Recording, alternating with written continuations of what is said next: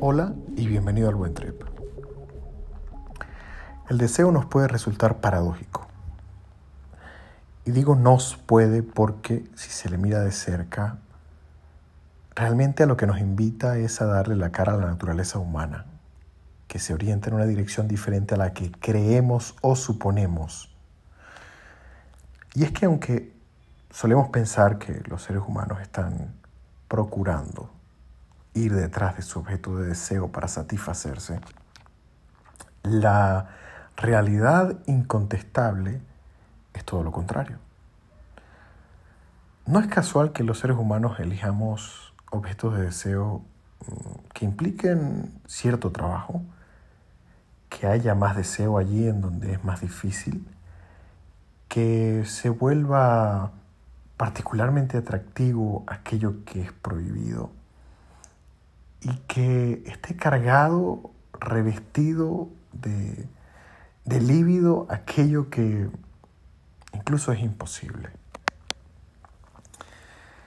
Y es que esta paradoja nos muestra es que el ser humano lo que quiere es seguir deseando, seguir deseante. El deseo es de desear, no de satisfacer.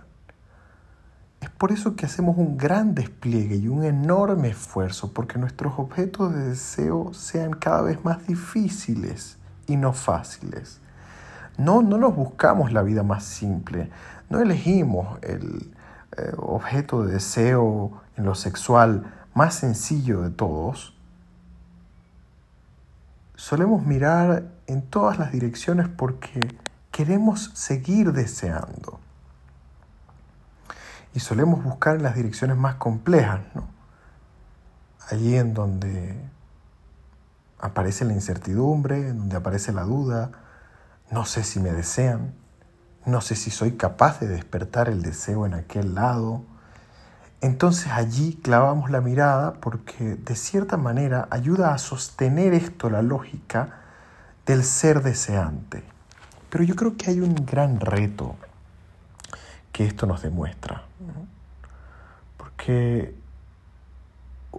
una opción, y es éticamente válida, es ir brincando de objeto a objeto, de ser humano en ser humano, presentando la misma lógica una y otra vez, eh, viendo si existe la posibilidad de la conexión sexual, entonces cuando se da, entonces se pierde el deseo y así saltar de uno en uno. Muchas personas viven así, es una opción válida éticamente, pero tiene un gran trabajo, ¿no?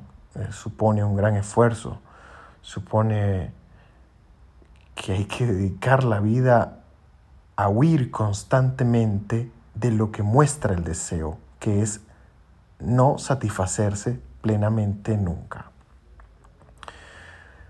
Digo que otra lógica, y a la que creo que nos invita el psicoanálisis, es a ver qué hacemos con el deseo cuando genuinamente al otro lo tenemos allí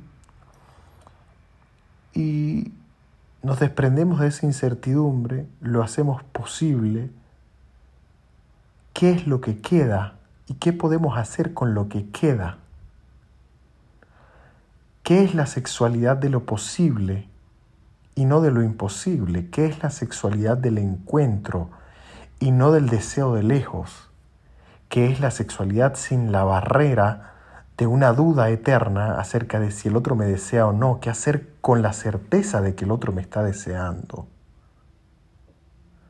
Me parece que ahí hay una posibilidad para construir cosas también a más largo plazo.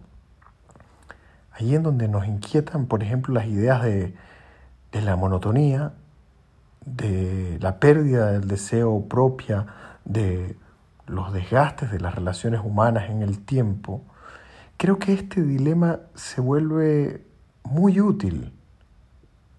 ¿Qué hacemos con el deseo humano si no es regirlo por la lógica de una incertidumbre?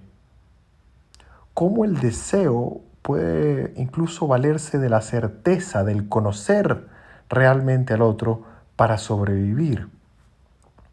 Y no creo que exista una respuesta Cuando planteo todo esto en forma de preguntas es porque creo que cada ser humano tiene la oportunidad de mirar esta pregunta a la cara y responderla. Hacer sexualidad, construir sexualidad es responder tus preguntas.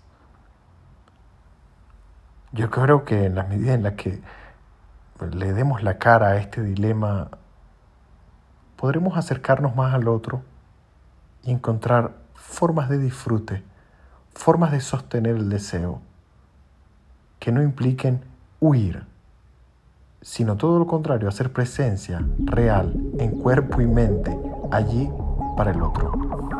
Que tengas un buen tiempo.